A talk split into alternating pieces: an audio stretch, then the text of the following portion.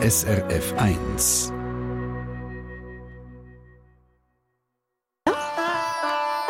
SRF 1 Die fünfte Schweiz. Schweizerinnen und Schweizer erzählen aus ihrem Leben im Ausland.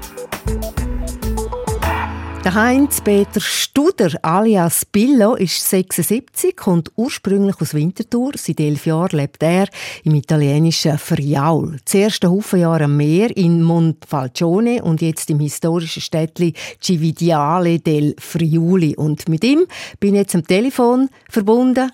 Schönen guten Morgen, Billo. Guten Morgen, buongiorno, Marietta. Wo, woher kommt der Name Billo zuerst?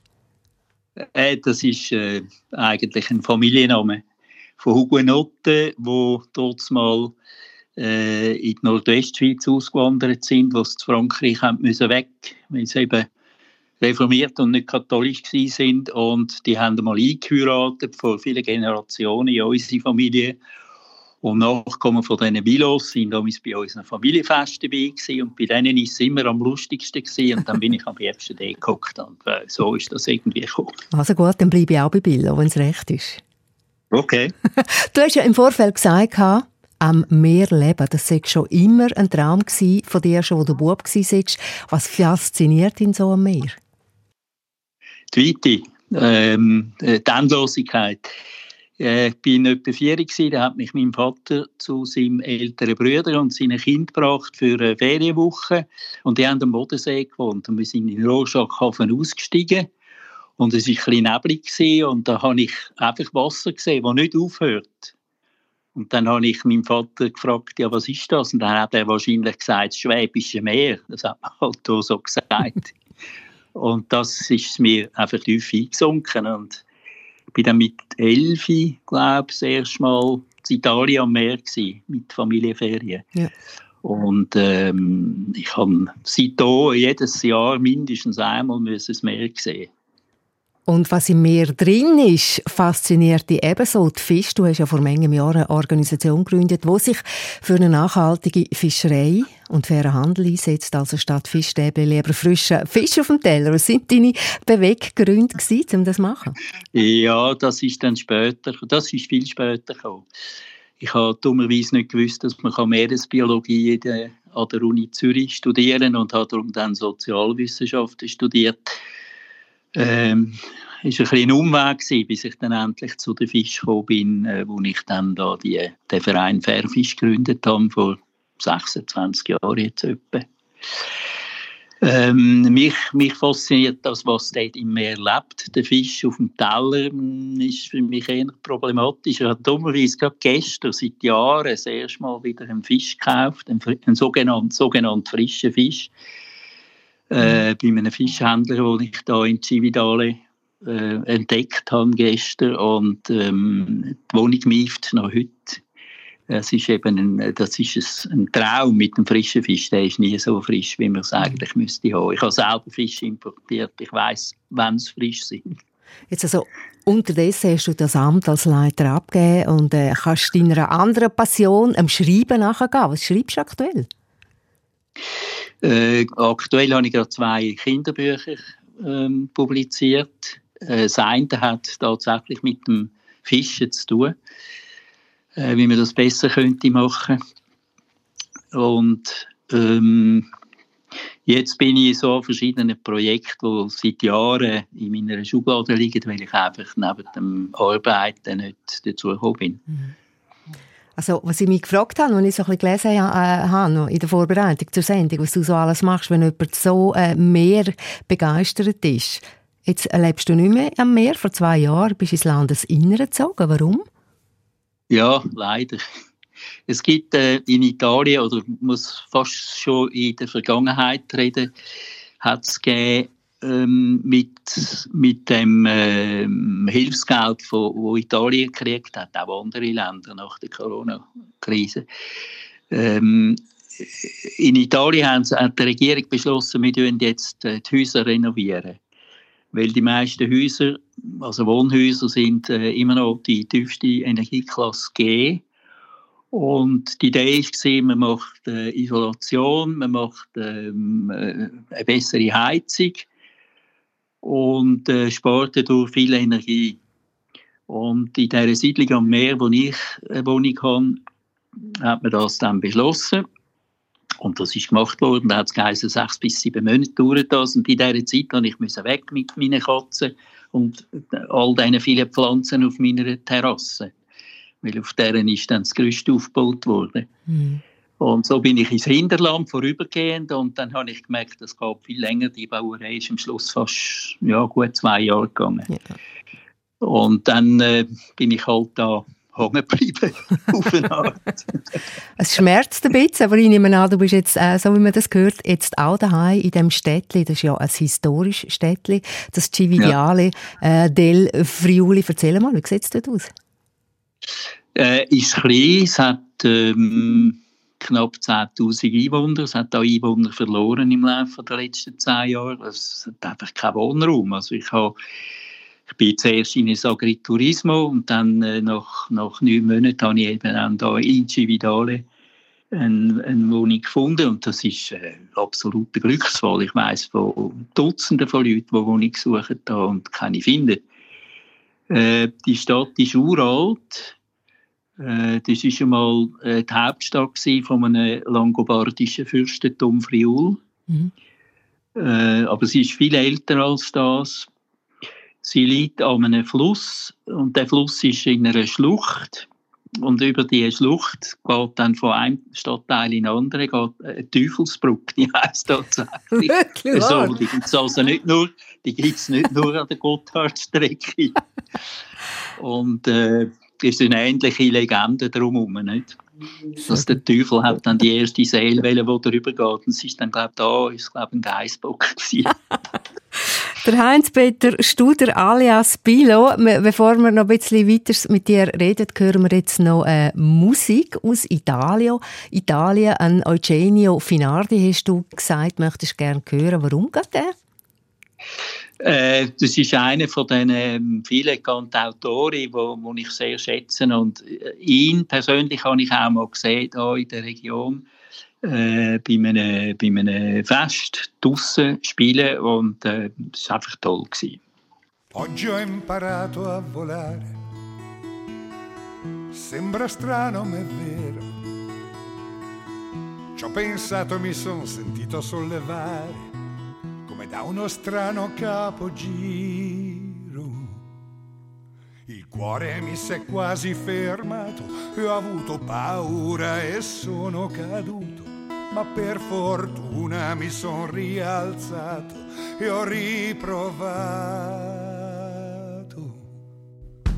Oggi ho imparato a volare e non me ne voglio più dimenticare da tutti i miei amici in visita andrò e alle loro finestre io busserò e dirò guarda ho imparato a volare, è facile anche tu potrai imparare, ti devi solo un poco concentrare e devi scegliere dove vuoi andare, se bene sceglierai. Allora potrai cambiare e se non ti disperderai, allora potrai volare.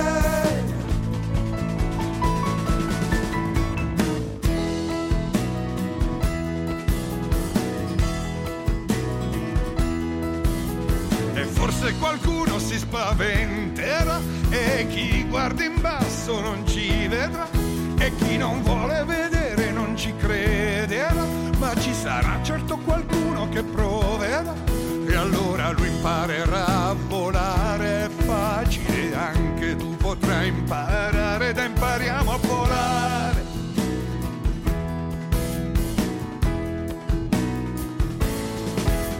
E sopra la città si sentono le voci e sopra la città